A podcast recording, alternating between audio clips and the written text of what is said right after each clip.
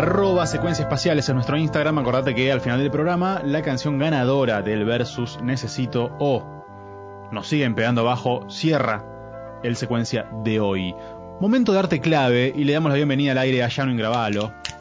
Buenas. ¿Cómo andas, Yanu? ¿Cómo están? Bien, che, bien, bien, bien.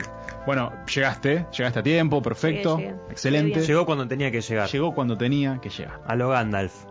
Ni tarde ni pronto, cuando se necesita. Y se vino, está como en la segunda etapa de Gandalf, porque vino toda de blanco, se teñió el pelo de blanco. Sí, sí. Es Yanu de White. Yanu de White. Yanu de White, sí. Ya no es más Yanu de Grey. Yanu, eh, anticipaste hoy un poquito de, de lo que ibas a hablar. Sí. La primera de las primeras de las primeras. La primera de las primeras, sí. Excelente. Mamie Smith fue la primera mujer, que es de quien voy a hablar hoy, la primera mujer afroamericana que grabó un disco y era un disco de blues. O sea, su- lo primero que ella grabó es lo, el primer registro que hay de música blues en, en el mundo, a nivel mundial. Y que claramente no ha tenido eh, el reconocimiento, porque uno piensa en pionero de blues y piensa, no sé, en Robert Johnson, tipos, Claro. tipos y tipos y tipos. Claro, de hecho sí algo se voy a contar que es como después su influencia quedó en otras personas y como que no se la conoce tanto hoy en día, Claro. excepto que uno se ponga a buscar. Es como que su nombre no está tan latente en lo que es el blues ni tampoco la música en sí. Bueno, bien, Yanu viene a hacerle justicia con arte clave. Así que bueno, voy a hacer más o menos un repaso también por lo que es el blues, qué significa este género, cómo nace, cuál es el contexto en el que nace y bueno, un poco también de Mamie Smith. Eh, bueno, ella era cantante, bailarina y pianista. Nació en mayo de 1886 y falleció en septiembre de 1946 en Nueva York, en Estados Unidos.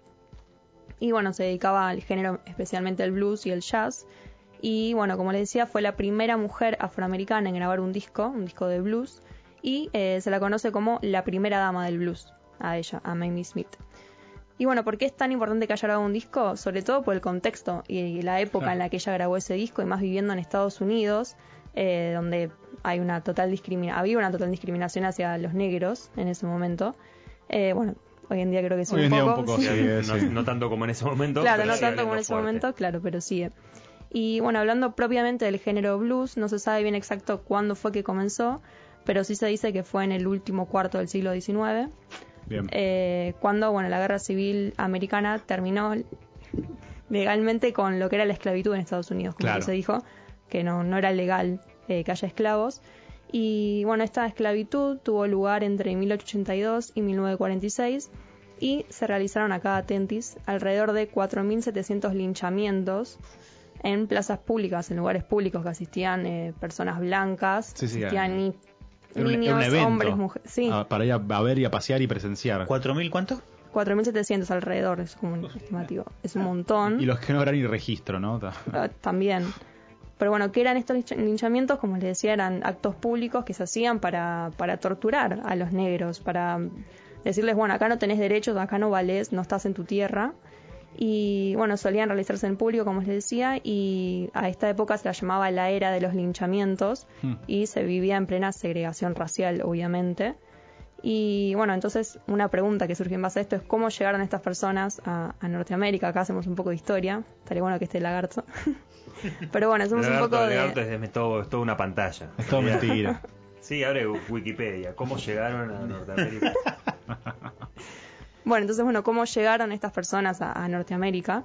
Eh, bueno, hubo miles de mujeres y hombres que fueron secuestrados de su lugar de nacimiento, o sea, los traían de, los llevaban de África a Estados Unidos para que se dediquen principalmente a las tareas agrarias, a, a las tareas ganaderas y también en los campos de algodón. Eran los que se dedicaban ellos y los que los obligaban a dedicarse, como que sus roles no podían salir de ahí. No, no, claro, eran, eh, estaban puntualmente esclavizados. Claro, sí, sí. y no tenían derechos, no tenían nada de nada. Y bueno, algo de lo que hablamos siempre también son de las influencias que tienen los músicos y las músicas. Y si pensamos en Mamie Smith y bueno, en el blues en general, ellos traían muchas influencias de, África, de su cultura, de, de su música, de todo eso. Y lo nutrían también con lo que era la música europea quizás. Y de ahí empieza a surgir lo que es eh, el blues. Entonces, bueno, los africanos llegaban al continente norteamericano con estos cantos, que eran cantos como más de iglesia también, como cantos revolucionarios, y que bueno, después se fusionaron con la música blanca de origen europeo. Y se dice que el blues nace en la delta del Mississippi, es como el lugar clave. Eh, acá se centraba la mayoría de los, de los afroamericanos porque era un lugar muy rico, una tierra muy rica. Entonces era donde más se cultivaba y donde estaban asentados ellos Claro, como esclavos, claro, los mandaban, los, sí, los mandaban a trabajar ahí. Y en esta zona había muchos músicos itinerantes, es decir, que viajaban de un lado hacia otro con su música. Y lo que hacían estos músicos eran eh, viajar a Estados Unidos cuando, no sé, por ejemplo, no estaba la, la época de cosecha, cuando ya había finalizado, iban como para festejar eh, la buena cosecha que tuvo la tierra. O también cantaban para prevenir cosas como medias diabólicas, por ejemplo, para prevenir pandemias, que vengan a cantar ahora. Eh, para Tarde. tarde. Para prevenir pandemias también o para que la tierra sea aún más fértil, como cantaban para eso. Y obviamente también para ganar su, su dinero. Lo hacían en, en calles destacadas de donde ellos vivían y ahí se juntaban todos los negros. O sea, el público eran los afroamericanos. No, Claro. no es que había público blanco viéndolos porque no, Sí, sí, no sí, aceptaban esa ni música ni ahí, claro. no, claro. Entonces, bueno, es ahí donde está la cuna del, del blues, en la calle, eh, en las fiestas, en como que el, el blues hay que sentirlo, se dice, Hmm. porque nada, lo hacían personas que vivían en total pobreza, que no tenían derechos, no tenían leyes, no tenían nada. Y bueno, también por la soledad de no estar viviendo en tu propia tierra, de que te traigan de prepo a, a vivir a Estados Unidos y bueno, no tener ni tus costumbres, ni tus leyes, ni derechos. Y bueno, también leí en internet, en el mundo de internet. El mundo. Como el lagarto. sí, claro, como el lagarto. Como el lagarto. Ey, pobre lagarto. Em, se decía que el blues nunca, como que ellos nunca iban a usar trajes caros ni perfumes franceses, como que ellos siempre estaban, eh, eh, como, po- ¿cómo decir? Como muy agarrados a, lo- a su cultura, como Claro, a la cultura claro, del claro. pobre, no, no, no es que iban a, a ser glamurosos. Pero bueno, esto después lo voy a seguir para que vean que no fue tan así. Sí, años después, B.B. King y algunos otros se pusieron algún traje un poco más caro. Beyoncé. Claro. Mirá de quién te burlaste. Claro. Eh, bueno, y con todo este contexto que les cuento de cómo nace el blues y qué representa el blues, como es como una protesta de, de estas personas afroamericanas, eh, vamos al eje principal que era Mamie Smith y su clave de participación en el blues. Eh, también algo que no dije es que en el blues las mujeres eran muy importantes en sus inicios. No es como, por ejemplo, no sé, el rock, que no, Sí. no se tenían en cuenta ni ahí a las mujeres, eh, sino que desde entrada como que, que era muy importante su, su rol en este género. Y hay muchos nombres de, de cantantes de, de blues, pero bueno, Mamie Smith es como la, fue la primera que grabó eh, un disco. Un disco, ¿no? Sí, que abrió un registro. camino, digamos. Claro, Bueno. sí. Eh, bueno, ella fue la primera mujer, como les dije, y eh, llegó a Nueva York en 1913 y trabajó como cantante en un cabaret y frecuentaba muchos los locales de música también. Y así fue que conoció a una persona clave para su vida, que fue el director de orquesta Perry Bradford. Y fue en enero de 1920 que este productor eh, estaba junto con otro productor de, de música llamado Fred Ha- Hager, que había alquilado un estudio de un estudio de música de grabación en Nueva York para grabar a una cantante, una cantante blanca, para grabar ahí en vivo. Pero en ese, en ese día de grabación, que el tipo había pagado el alquiler del estudio, eh, no fue esta mujer, no se presentó porque estaba con un catarro. Y bueno, ¿quién estaba en ese estudio? Mamie Smith, Mamie Smith. junto con el director de orquesta, que era amigo de ella, este Perry Bradford. Entonces le dice tipo, che, acá tengo a alguien que te pueda hacer la segunda y para no perder el alquiler del estudio y todo lo que había pagado, entonces bueno, la ponen a, a grabar a Mamie y es así que nace el primer disco de blues Mirá a cargo vos, de... espectacular. sí, De es pedo. como- de, que era de pedo, sí. Sí, sí, sí, sí. Bueno, tenía que ser, evidentemente. Tenía Sí, que sí, estar ahí sí, en ese sí, momento sí, sí. para que pase. Y bueno, Hager eh, obviamente dio el sí para grabarla a ella, para no perderse esa oportunidad, y fue así que grabó la canción, una canción que es clave para la historia del blues, que es Crazy Blues. Crazy Blues. Sí, que ahora estamos escuchando un poquito de fondo. Y bueno, el tema fue uno de los 10 que grabaron en, esa, en ese día, o sea, grabaron 10 temas, y fue uno de los 10 que integran el disco que, que hizo Mamie. Y vendió, en, un- en el primer mes en el que salió, vendió 50.000 copias, lo que es un, Es un montón, montón. Es un montón, porque si pensamos hoy en día en La una... una bocha.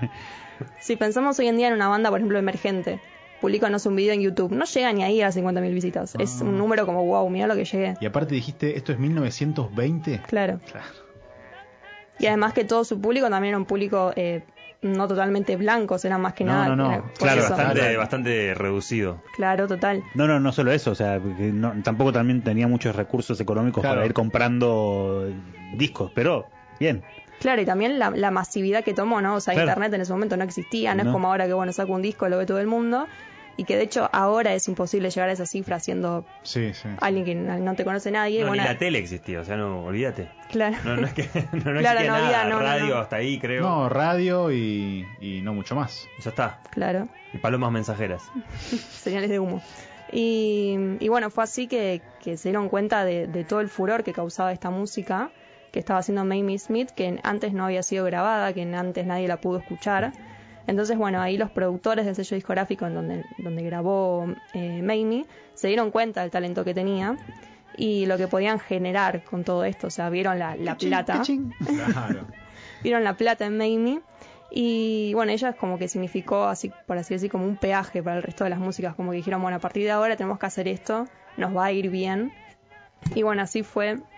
De hecho, eh, hay muchas pioneras que surgieron después de ella y que de hecho se las reconoce más que ella. Eso te iba a decir. Sí. Sí, sí, sí. Sí, sí, sí. Totalmente. Por ejemplo, está Basie Smith, que no tiene nada que ver con Mamie Smith, o sea, tiene el mismo apellido, hacía blues, pero no tiene nada que ver. Es como un Rodríguez de acá, digamos. Claro. Smith está por todos lados. Y a ella se la conoce como la reina del blues, porque se dice que Basie cantaba mucho mejor que Mamie, o sea, como que tenía el talento ella. Y bueno, a la otra se la conoce como, bueno, la pionera porque fue la primera que grabó, grabó. la que tuvo la oportunidad, pero la posta a posta se dice como que es Basie Smith. Y también como que se la conoce más a ella que a Mamie, Mm. pero bueno, pobre Mamie. Y, Sí, bueno, pero Memi fue la primera que, que, Ahí que metió un gol. Fue la primera claro. que metió un gol de tiro libre. ¿Qué me importa si vos lo pateas mejor? Entró. La bocha entró. claro, la que estuvo ahí en la primera grabación que dijeron, che, dale, vení graba y bueno, surgió así. Así que bueno, recapitulando un poco, fue en 1920 que Mamie graba este disco con esta canción que estamos escuchando, con el sello Oki Records. Y bueno, registró esta canción y se la consideró en ese momento eh, que era del género blues por su estructura de 12 compases. Mm. Eh, y es un poco loco porque la canción la grabó con una banda de jazz, eh, con un compositor de jazz, que era el productor que ella conoció, Sí. y una cantante de vaudeville. O sea que ni, ni ahí estaba pensado hacer blues, pero fue cuando lo etiquetaron como, bueno, esto es blues, Esto es está, es blues. lo primero que sacamos como blues. Eh, así que bueno, es así que surge el género y es así que, así que sale Mamie Smith a, a escena. Y bueno, desde ese entonces y hasta 1926 el, el blues siguió con esa estructura, con compases de, con 12 compases, perdón. Y em, teniendo a las mujeres al frente y con músicos de jazz atrás, o sea, era esa la estructura. Después, años después cambió. Y mm, bueno, antes les comentaba que el blues no, no pretendía vestirse con trajes ni nada glamuroso, pero eh, un error que cometió Mamie Smith, si así se puede decir, es que ella cambió su forma de, de vestirse por lo, lo que decía el público. Como que empezó a vestirse más, eh, no sé, más Sí, más- femenina, con vestidos más glamurosos, Claro. todo por lo que le decía el público. Y, y bueno, luego en 1929 llegó la crisis económica a Estados Unidos. Y bueno, con todos estos gastos que también tenía Mamie, con todo, fue como que la dejaron en derrota a la pobre Mamie. Y sí, lo que fue la, la Gran Depresión. Y ella quedó en la ruina. Y también un poco se fueron olvidando de Mamie, que después murió en 1946 también en Nueva York. Y en su lápida, si quieren saber qué dice en su lápida. ¿Qué dice Sí, sí. estúpida? No, bueno, dice algo así como que ella introdujo a Estados Unidos al blues vocal y abrió la industria discográfica a miles de sus hermanos y hermanas afroamericanos. Como que ella dio, cami dio Sí, camino sí. a la música afroamericana y nada, fue un pilar muy importante para lo que es eh, el género del blues. Datos, no opinión. Datos todo opinión, exactamente, exactamente. La verdad, es un personaje que yo desconocía hasta hoy, no, no lo había Mira. escuchado nombrar. Claro, es que sí, o sea, se la conoce mucho más a Bessie Smith o a otras mujeres o incluso hombres del blues, pero no se sabe como, bueno, cuándo fue la, la primera grabación que hubo de blues, quién fue la primera persona que estuvo ahí, nada, surgió así. Ella. Surgió en un estudio con músicos haciendo jazz, con una vocalista que no tenía nada que ver con el blues ni nada de eso, pero bueno, dijeron tipo, esto es blues, ya está. Tremendo, Así. tremendo. Historia espectacular de eh, May, Mamie, iba a decir Daisy, voy a cambiar a Daisy. Mamie Smith. Pobre Mamie. ya, ya le ¿Te cambié de cuenta? Betsy. Hasta yo mismo. Ah, madera. No entendí nada. Eh, algo que quería, eh, hay un, algo que quería agregar de esto del blues y me, me hiciste Sí. acordar en, en los inicios, ¿no? De, de estos tipos que uno los tiene la imagen que están ahí picando piedra y cantando, ¿viste? Al son Sí, de que eh, blues también la palabra blues además o blue en realidad no solamente es azul sino que está también ligado Orientado a la tristeza. la o sea, tristeza la soledad when- no When you're blue es porque estás triste. claro ahí está Eh, y, y- y supuestamente dice que, que tiene que ver con eso también el, significado del blues, justamente porque hablaba de la añoranza que, que mencionaba que mencionaba Yanu a la, a la tierra, al, Al origen, al origen y, y- sí. demás, y al bueno y al- claramente a la esclavitud. eh, ve- venía también también por eso, por ese por esa palabra Sí, o sí, ese tiene nombre. una capa de nostalgia muy presente Sí. constantemente. Sí, sí, sí. que es lo que diferencia también mucho del jazz en ese sentido, más allá del, del, del, del compás, digo. No, bueno, pero el, el ritmo también tiene que ver, lo expresa, ¿no? Un poco eso. Claro, mismo las letras y todo como que representan ese sufrimiento que ellos tenían.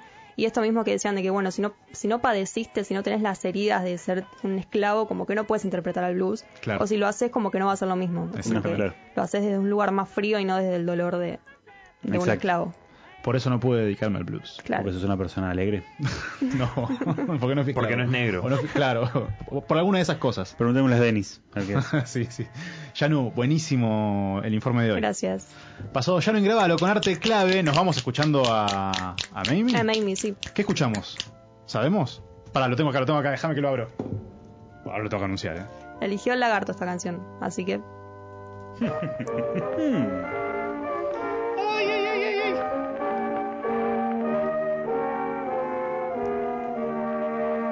Nos vamos escuchando a Mamie Smith, quédate acá en secuencia.